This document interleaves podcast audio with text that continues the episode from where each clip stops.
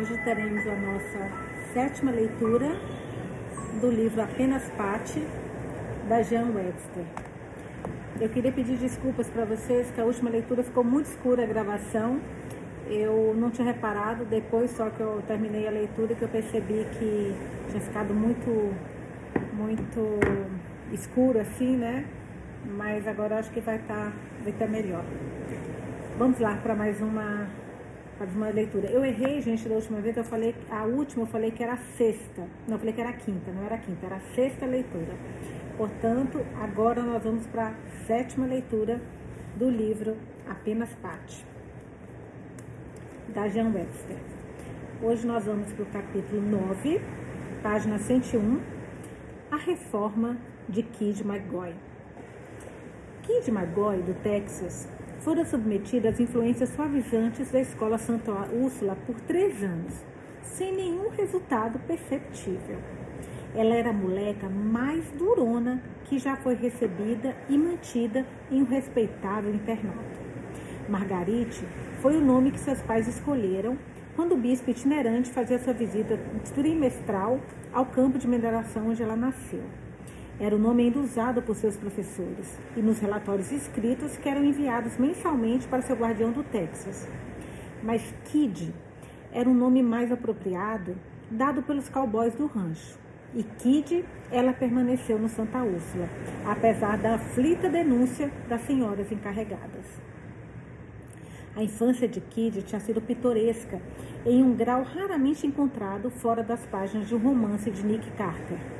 Ela possuía um pai aventureiro que vagava de campo de mineração em campo de mineração, fazendo e perdendo fortunas. Seu pai havia morrido muito oportunamente, enquanto sua última fortuna estava no auge, e havia deixado sua filhinha sob a guarda de um amigo inglês que morava no Texas. Os próximos três anos turbulentos de sua vida foram passados em uma fazenda de gado, e os três seguintes nos confins tranquilos do Santa Úrsula. O próprio guardião a trouxe e, depois de uma conversa séria com a viúva, a deixou para ser moldada pela cultura do leste. Todavia, até agora, a cultura do leste não a tinha tocado. Se algum ajuste, se algum ajuste ocorreu, foi a própria Kid que moldou o barro. Suas reminiscências picantes de campos de mineração e fazendas de gado tornaram mansas todas as obras de ficção admissíveis. Ela havia dado ao mestre de dama, dança francês, que estava ensinando a elas uma versão educada da valsa espanhola, uma exposição da coisa real, como praticada pelos batedores de vaca mexicanos no rancho do seu tutu. Foi uma performance que a deixou sem fôlego. O mestre de equitação inglês, que vinha semanalmente na primavera e no outono para ensinar as meninas um trote correto, receberam uma aula de equitação sem cela que causou a pergunta atordoada: A jovem foi treinada em um circo? Kid era barulhenta, brincalhona e arteira. Seu caminho estava repleto de reprovações, deméritos e punições menores, mas ela nunca havia sido culpada de nenhum crime real. Por três anos, no entanto, o Santa Úrsula estava prendendo a respiração à espera de um acidente para valer. Miss McGoy, por sua própria natureza, estava destinada a dar-lhes uma sensação em algum momento. Quando finalmente chegou, foi de uma ordem totalmente inesperada. Rosalie Patton era a mais recente colega do quarto de Kit. Ela desgastava suas colegas de quarto tão rápido quanto seus sapatos. Rosalie era uma pequena alma adorável, a essência de tudo do feminino. A viúva juntara as duas na esperança de que o exemplo gentil de Rosalie pudesse acalmar o humor tempestuoso de Kid. Até agora, entretanto, Kid estava em seu humor habitual, enquanto Rosalie parecia desgastada. Então veio a mudança. Rosalie irrompeu no quarto de Pat White uma noite em um estado de espanto, de olhos arregalados que você acha? Ela choramingou. Kid Margoy disse que ela será uma dama. Uma o quê? Paty emergiu da toalha de banho com qual estivera polindo o rosto. Uma dama. Ela está sentada agora, passando uma fita azul claro de bebê pelo bordado de uma camisola. O que aconteceu com ela? Caiu e bateu a cabeça? Foi a pergunta de Patty. Está lendo um livro que Mai Mertelli lhe emprestou. Rosalie se instalou à moda turca no banco da janela, dispôs as dobras do seu kimono rosa em graciosas ondas sobre os joelhos e permitiu que duas tranças de cabelo louro encaracolado pendessem pitorescamente sobre seus ombros. Ela estava pronta para dormir e poderia estender sua chamada até o último toque da campainha das luzes apagadas, entre aspas. Que tipo de livro? Perguntou Patty com uma nota ligeiramente superficial na sua voz. Rosalie estava apta a entrar no quarto de alguém com um anúncio surpreendente e então, tendo atraído a atenção de todos, se estabelecer em um recital interminável e sinuoso salpicado de anticlímax. É sobre uma doce jovem inglesa cujo pai era dono de uma fazenda de chá na Ásia, ou talvez na África, enfim, onde é quente. E havia muitos nativos, cobras e centopeias. Sua mãe morrera e ela fora mandada de volta para casa, para o internato, quando ainda era uma coisinha. Seu pai era muito ruim, bebia, xingava e fumava. A única coisa que o impedia de ser terrivelmente ruim era o pensamento da sua doce filhinha de cabelos dourados na Inglaterra. Bem, daí? Patty perguntou, reprimindo educadamente um bocejo. Rosalie tinha um jeito de cair em um sentimento de cabelos dourados se alguém não a puxasse para cima. Espere, estou chegando lá.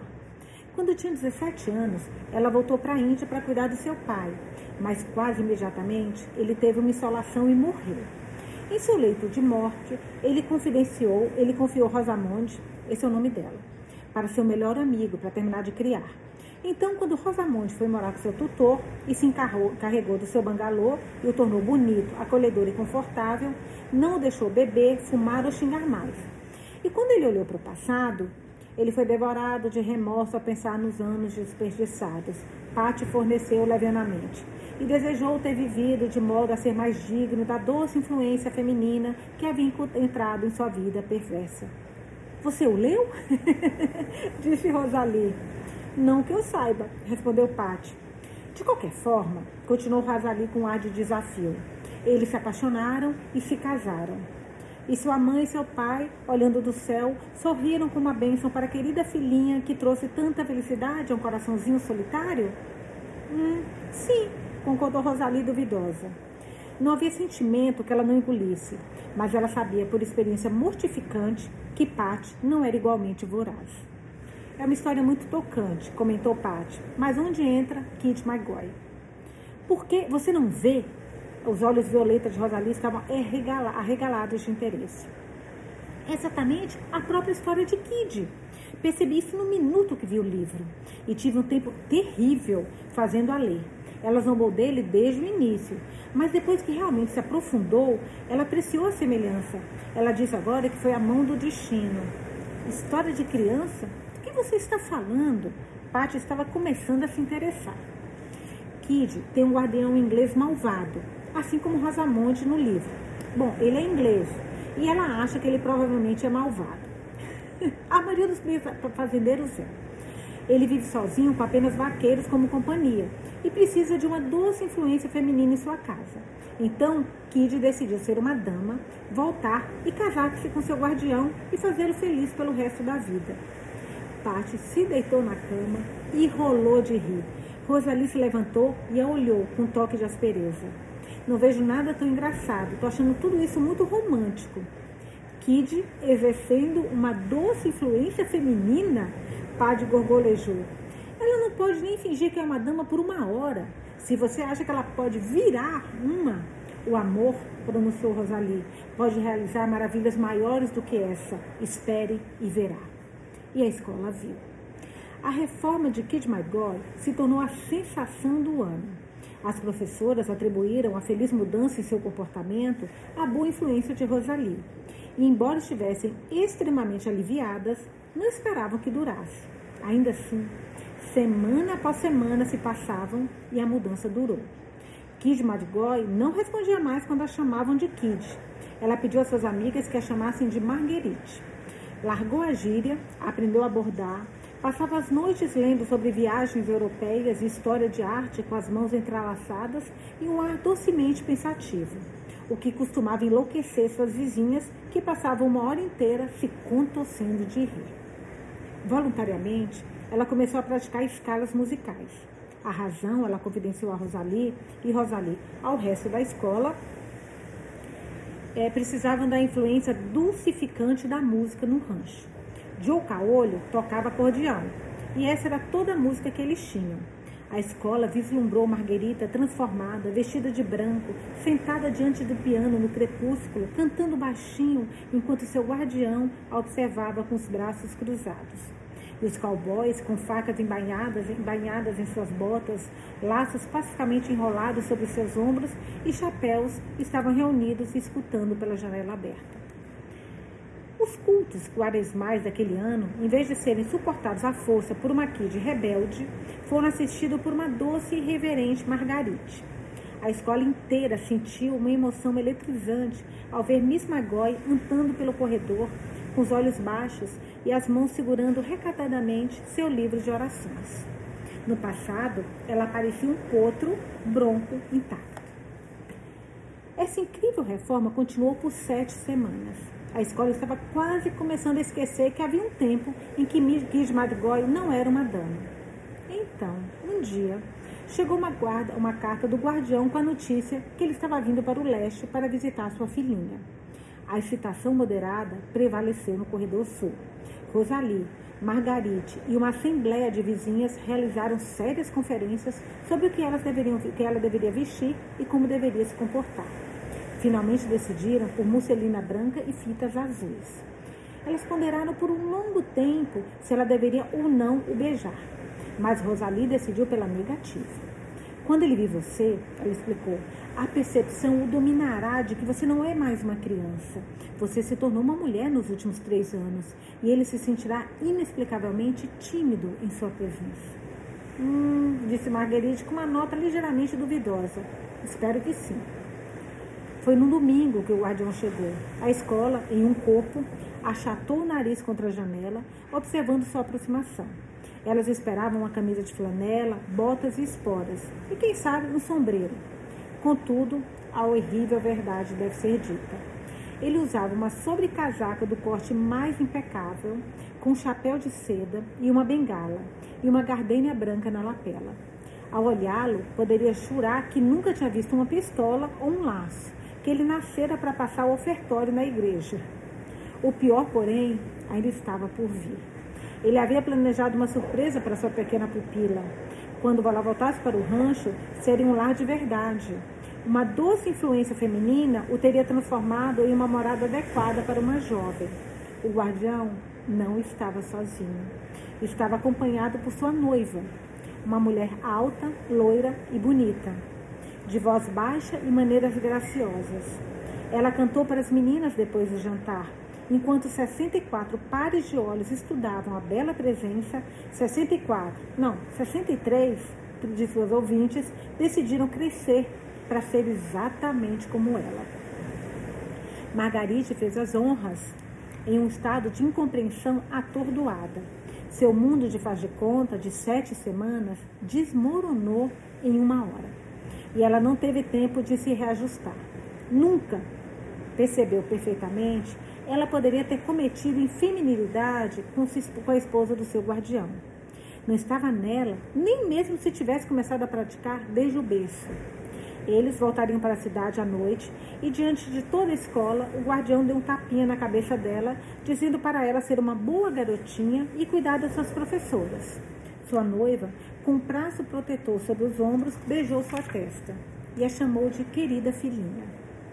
Depois da cantiga dos domingos, vinham duas horas de liberdade. As professoras se reuniram no escritório da viúva para tomar café e conversar, enquanto as meninas, presumivelmente, escreviam cartas para casa. Naquela noite, porém, o corredor sul não seguiu uma ocupação tão pacífica.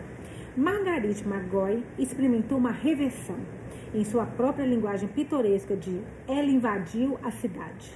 Os ecos da orgia finalmente alcançaram a fofoca do café abaixo. Miss Lordi veio investigar e ela veio na ponta dos pés.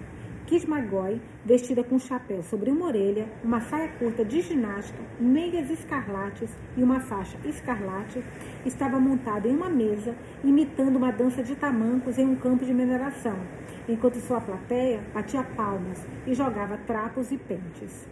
Margarite, desça! Alguém de repente avisou em tom assustado acima do alvoroço. Você não precisa me chamar de Margarite. Eu sou Kid McGoy, de Corrego Gribble. Seus olhos avistaram a cabeça de Miss Lordi acima das cabeças amontoadas na porta e ela logo desceu. Pela primeira vez, Miss Lordi ficou sem palavras.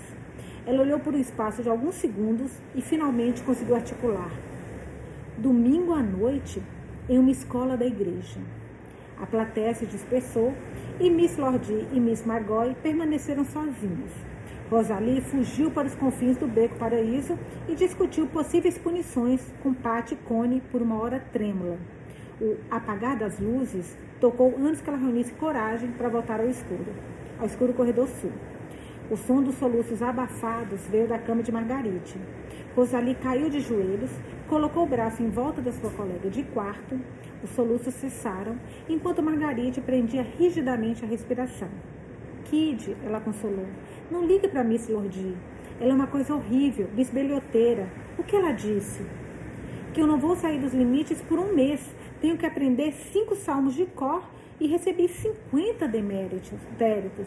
50? É uma pena muito alta. Ainda assim você vai pagar rapidamente. Eu ajudarei. Ela não tinha o direito de fazer confusão quando você estava sendo boa há tanto tempo. Eu não me importo disse Kid ferozmente, enquanto ela lutava para ser abraçado ao braço de Roseli. Eu, ela nunca mais terá a chance de me chamar de sua doce filhinha. Vagoou, né? Bom, esse capítulo foi a, a confusão com a Kid Margói. A gente adora que cada capítulo a gente. Só um minutinho. Moça, pode me pegar um copinho de água, por favor? Obrigada. Morrendo de sede. É, é engraçado que cada capítulo a gente tem uma, conhece uma aluna diferente, mais de perto, né? Tô adorando isso, adorando. Espero que vocês também. Vamos agora para o capítulo 10, na página 107. Área cebolas e orquídeas. Na página 107. A área de um triângulo consiste na metade da multiplicação da base pela altura. Só tomar uma água, gente, só um pouquinho, estou com sede. Prontinho. Paty assegurou-se dessa importante verdade pela vigésima vez, pensativamente, sentada junto à janela aberta da sala de aula, com os olhos na brancura ondulante da árvore de cerejeira que desabrochava durante a noite. Era particularmente necessário que terminasse suas aulas com rapidez, porque era sábado, e ela iria à cidade com Mademoiselle para passar uma hora na cadeira do dentista. No entanto, o clima não era propício para esforços concentrados. Depois de uma hora de estudo, desanimado, ela encerrou sua geometria e começou a subir as escadas para se vestir, deixando os deveres para outra hora de trabalho. Ela começou a subir, mas não foi muito longe no caminho. Ao passar pela porta aberta que levava à varanda dos fundos, saiu para examinar a cerejeira de perto.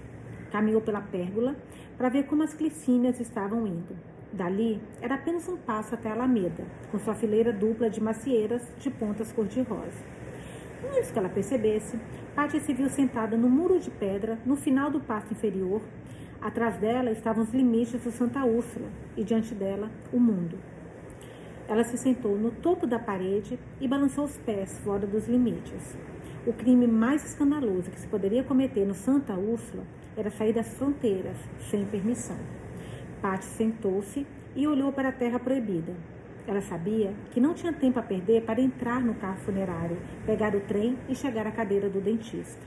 Ainda assim, ela se sentou e sonhou. Finalmente, do outro lado do campus da estrada, ela avistou o carro funerário indo alegremente para a estação. Então ocorreu que ela havia esquecido de informar a Mademoiselle que também iria. E que Mademoiselle, portanto, não sentiria sua falta. Na escola, é claro, eles pensariam que ela tinha ido ao dentista e, da mesma forma, não sentiriam falta dela. Sem qualquer iniquidade premeditada, ele estava livre. Ela se sentou por alguns momentos, deixando aquele sentimento penetrá-la. Então, deslizou por cima do muro e começou, como uma alegre jovem motinada, sua busca por aventura.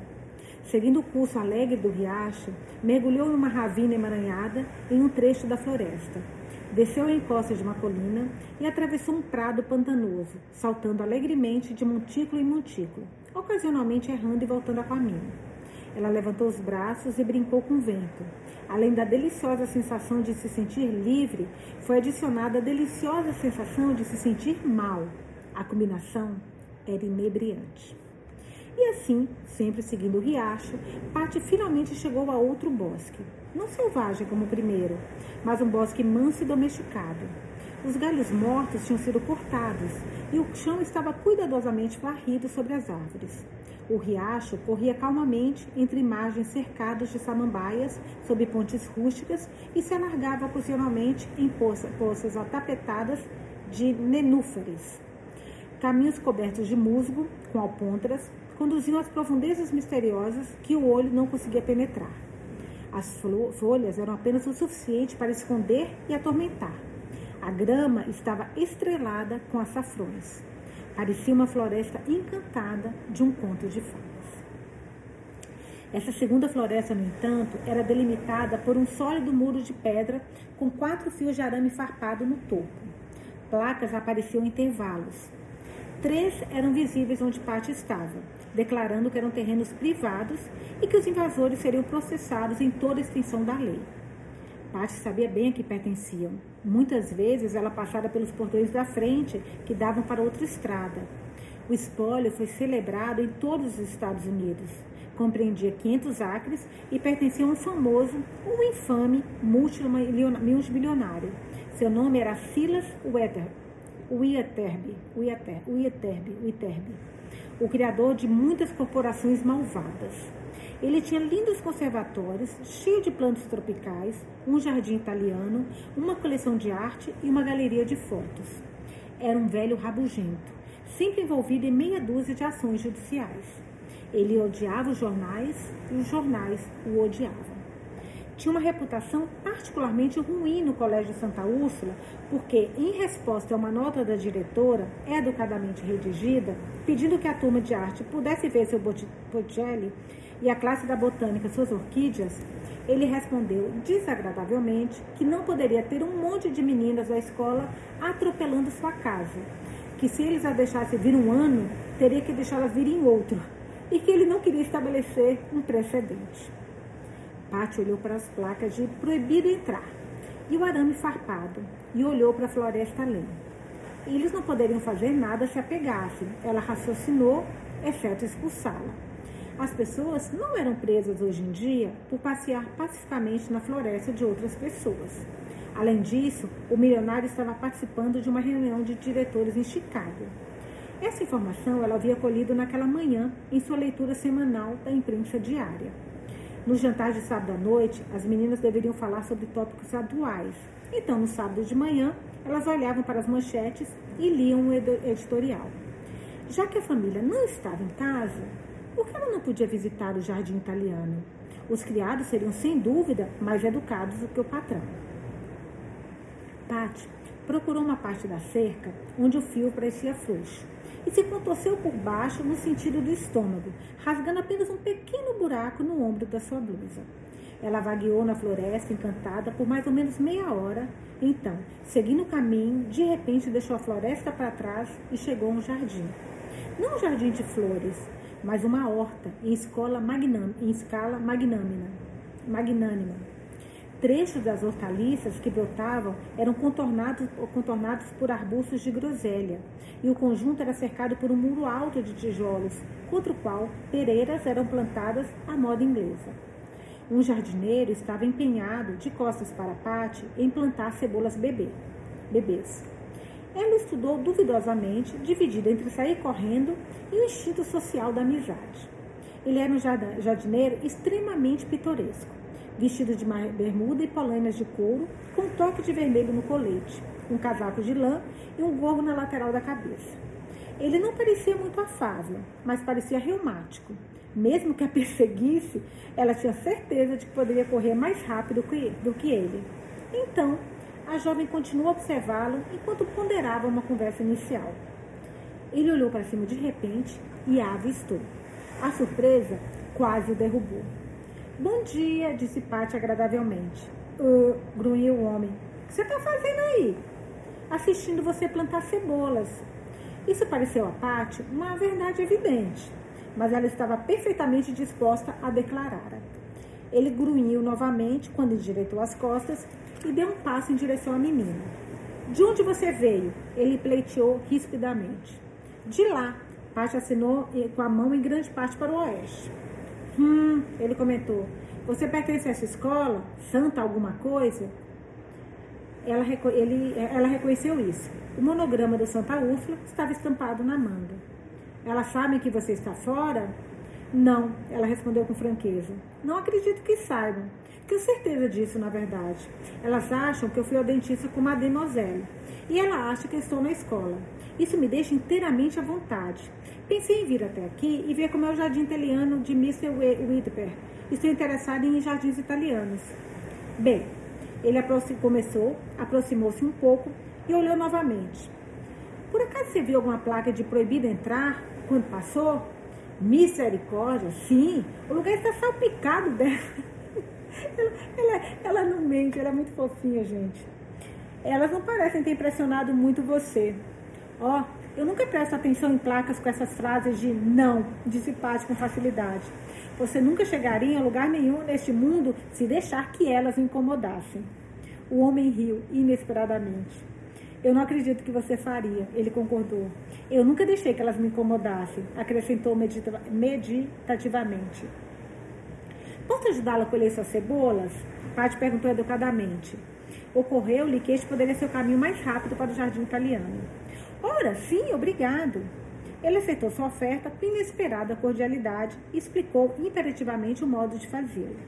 As cebolas eram muito pequenas e deviam ser colocadas com o lado certo para cima, com muito cuidado, porque é muito difícil para uma cebola embrionária virar-se depois de ter começado na direção errada.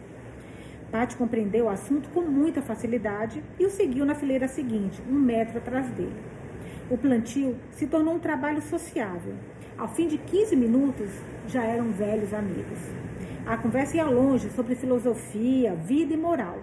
Ele tinha uma opinião muito decidida sobre todos os assuntos e ela o classificou como escocês. Ele parecia um velho bem informado que lia os jornais. Pat também lera o jornal naquela manhã. Ela discorreu longamente sobre se as corporações deveriam ou não estar sujeitas ao controle do Estado.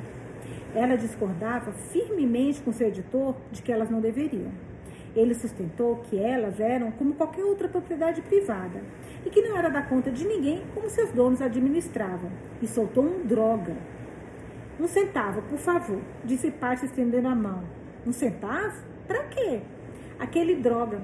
Toda vez que você usa gíria ou gramática ruim, você tem que jogar um centavo numa caixa de caridade. Droga é muito pior do que gíria, é palavrão. Eu deveria cobrar cinco centavos, mas como essa é a primeira ofensa, eu vou deixá-lo pagar apenas um. Ele entregou sua moeda. Nossa, gente, a Paty não existe. E Paty aguardou no bolso com veemência. Que tipo de coisa você aprende naquela escola? Ele perguntou com uma demonstração de curiosidade. Ela gentilmente forneceu uma amostra. Polígonos semelhantes possuem, além dos lados, proporcionalidade entre seus perímetros e diagonais. Você vai achar isso útil?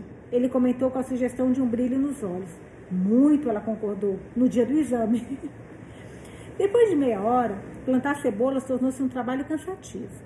Mas Paty estava fadada a ser corajosa e manter-se fiel à sua função enquanto ela o fizesse. Finalmente, a última cebola foi plantada. E o jardineiro se levantou e contemplou as fileiras arrumadas com alguma satisfação. Isso basta por hoje, declarou ele. Nós ganhamos um descanso. Eles se sentaram, Paty no carrinho de mão e o homem em uma banheira virada. Você gosta de trabalhar para Mr. Whitber? Whitber, Whitber, peraí, Waiterby, acho que é Whitber, Whitterby, não, Whitterby, Whitterby. O nome tá difícil para falar, gente. Whitterby. Ela perguntou: Ele é tão ruim quanto os jornais dizem? Ela perguntou: Ele é tão ruim quanto os jornais dizem? O jardineiro riu levemente enquanto acendia o cachimbo. Bem, disse ele judicialmente, ele sempre foi muito decente comigo, mas eu não sei se seus inimigos têm motivo para amá-lo. Eu acho que ele é horrível, disse Patty. Por quê? Perguntou o homem com leve ar de desafio. Ele mesmo estava disposto a atropelar seu mestre, mas não permitiria que um estranho o fizesse. Ele é terrivelmente mesquinho com seus velhos conservatórios botânicos. A viúva, quer dizer, Miss Strange, a diretora, você sabe, escreveu e pediu para ele deixar a turma de botânica ver suas orquídeas. E ele foi tão rude quanto podia ser. Tenho certeza que ele não quis ser rude. O homem se desculpou. Ah, sim, ele foi, manteve Patti. Ele disse que não poderia ter um monte de meninas da escola correndo e quebrando suas videiras, como se fôssemos fazer uma coisa dessas. Temos maneiras perfeitamente bonitas. Aprendemos todas as quintas à noite. Talvez ele tenha sido um pouco rude, ele concordou. Mas veja, ele não teve privilégios como o seu, senhorita. Não aprendeu boas maneiras em internato para moças. Ele não aprendeu em lugar nenhum. Pati deu de ombros. O jardineiro deu uma longa tragada no cachimbo e estudou o horizonte com os olhos semicerrados. Não é muito justo julgá-lo do jeito que você faria com outras pessoas, disse ele lentamente. Ele teve muitos problemas em sua vida. Agora, ouso dizer, está velho e ouso dizer, muito solitário às vezes. Todo mundo está contra ele. Quando as pessoas são decentes, ele sabe que é porque estão atrás de alguma coisa.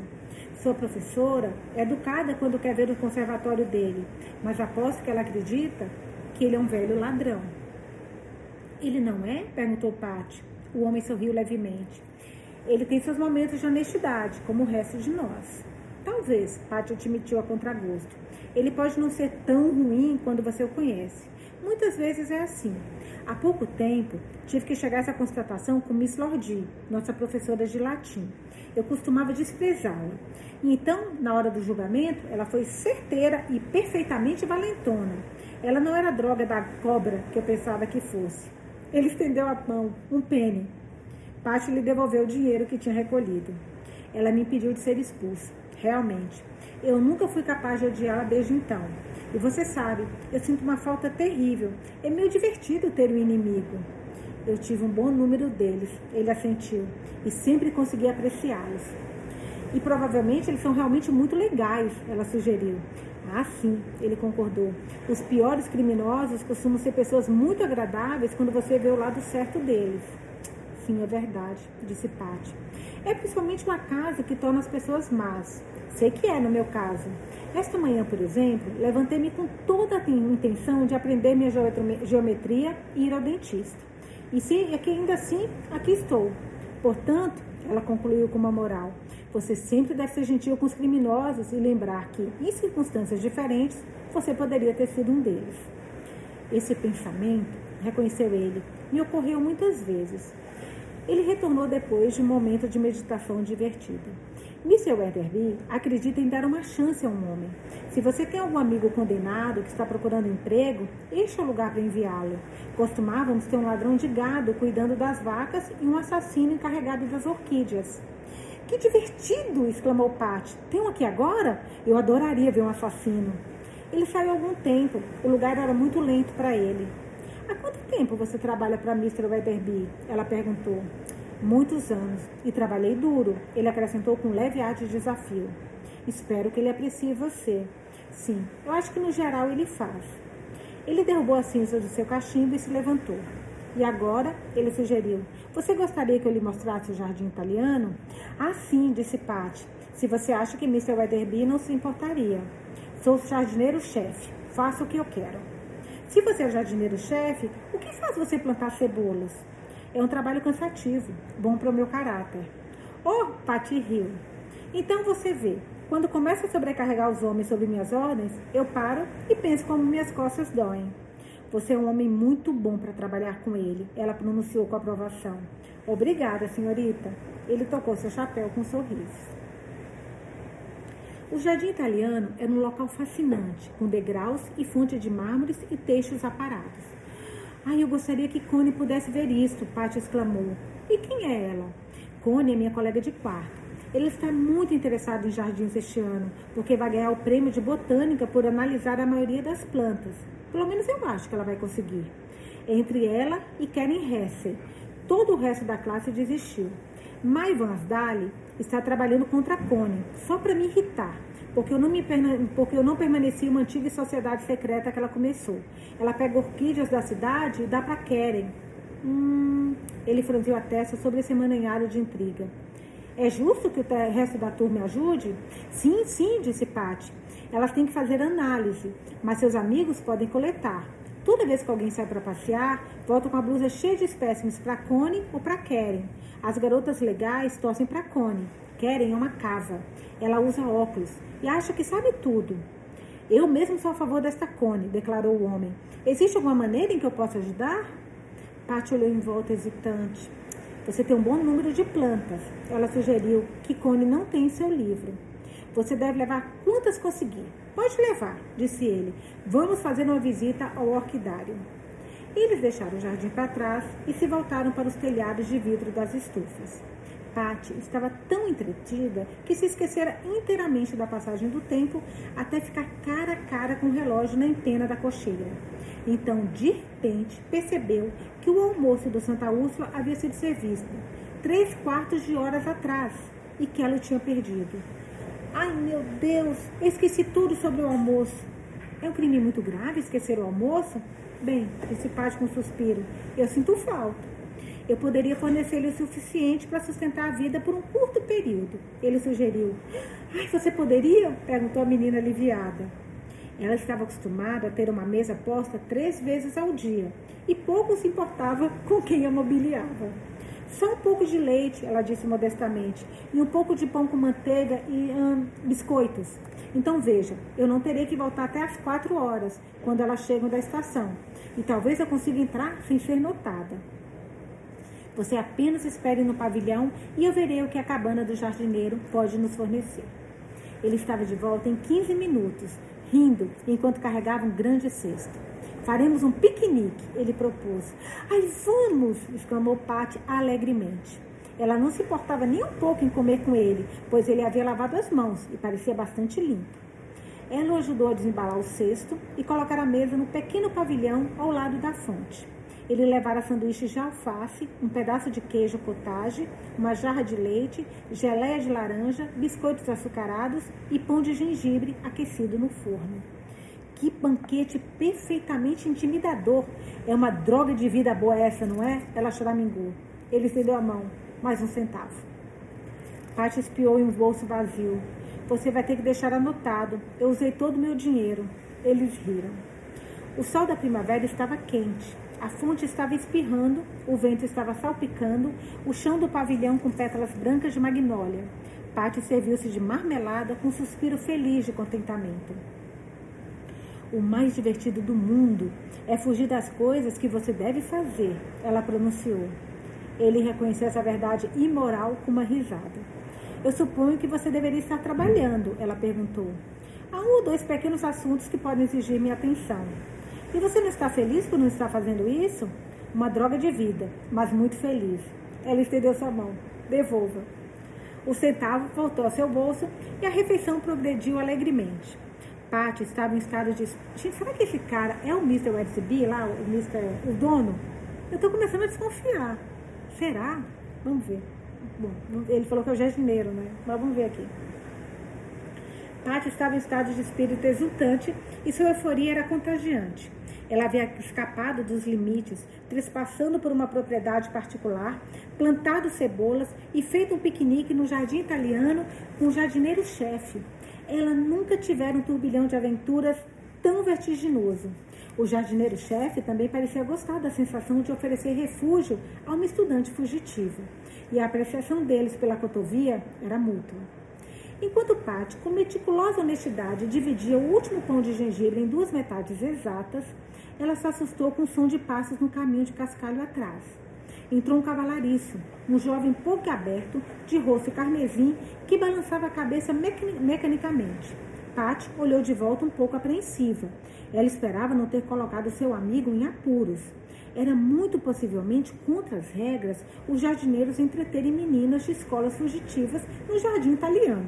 O cavalariço continuou a olhar e a abaixar a cabeça. E seu companheiro se levantou e o encarou. Vamos, diga, ele perguntou com uma nota de nitidez. O que você quer? Desculpe, senhor, mas este tele... Tô falando, gente, eu tô achando que é o dono. Desculpe-me, senhor, mas esse telegrama chegou. E Richard diz que pode ser importante, senhor. E diz para eu encontrá-lo, senhor. Ele pegou o telegrama, passou os olhos por ele, rabiscou uma resposta no verso com lápis dourado, que tirou do bolso, e dispensou o homem com aceno curto da cabeça. O envelope voou até a mesa e ficou ali virado para cima. Pat, inadvertidamente, olhou para o endereço e, quando a verdade brilhou através dela, ela escondeu a cabeça contra o encosto do assento de pedra em uma rajada de riso.